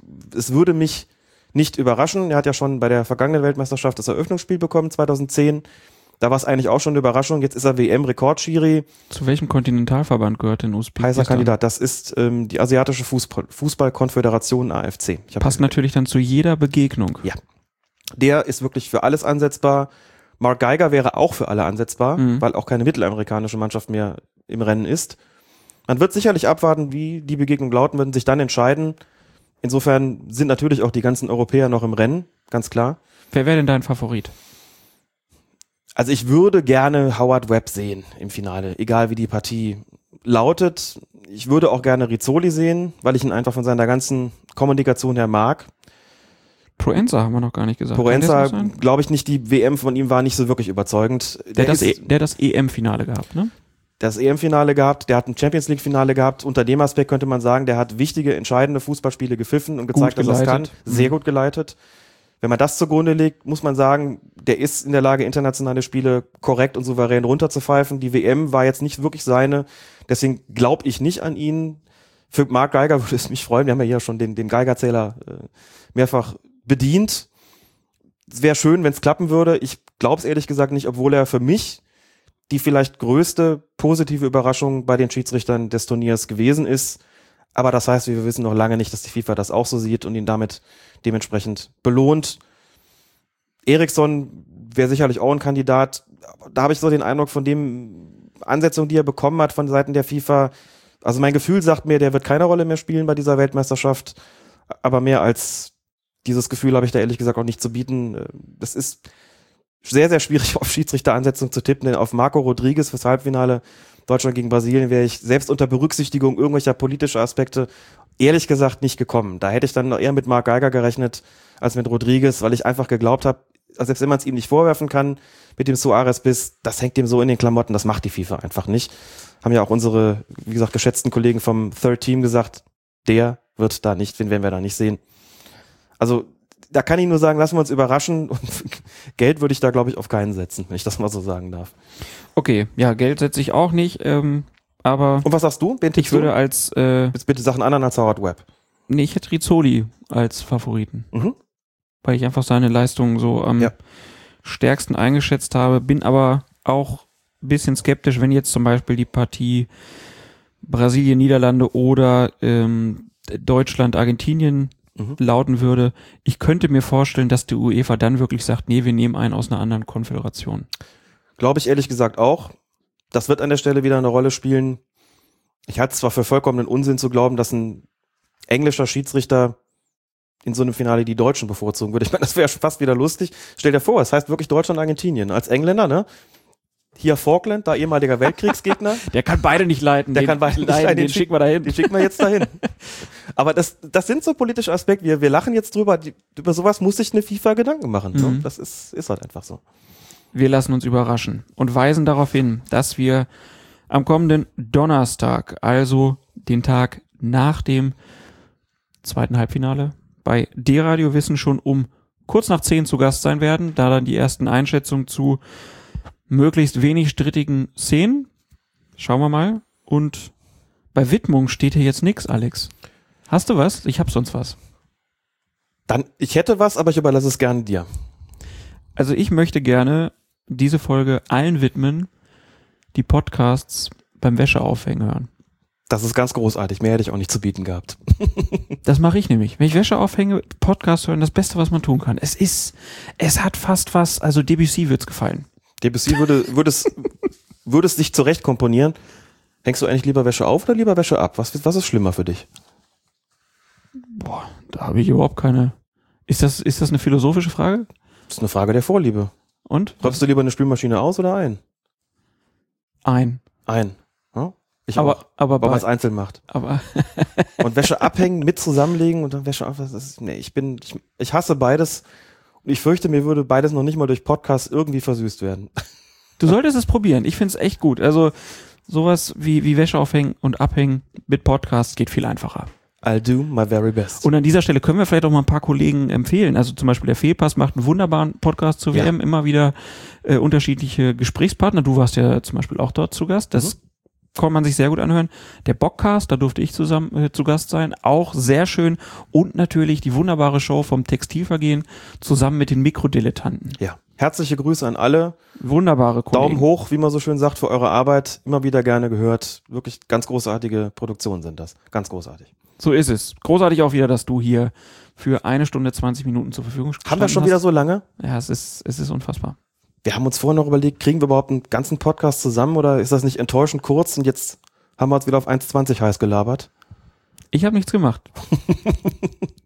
Du wolltest nur den Ball spielen, ne? Das Genau. höre ich ja auch immer. Genau. Genau. Also, danke Alex, danke euch fürs Hören, danke für eure Unterstützung per Flatter und Co. Und wir hören uns dann wahrscheinlich erst nach dem Finale. Es sei denn, es geht richtig ab, dann kommen wir zwischendurch nochmal kurz. Macht's Genau, gut. so machen wir's. Tschö. Das sind einfach Aktionen, die hat man irgendwie ab 1998 wollte man die eben vermeiden. Tackling von hinten, im Prinzip das, den Angriff von hinten, wo der Spieler nicht reagieren kann, hat keine Chance zu reagieren, er weiß nicht, was da kommt. Äh, ein Spieler, der auch das spürt, der springt hoch, aber in, in so einer Aktion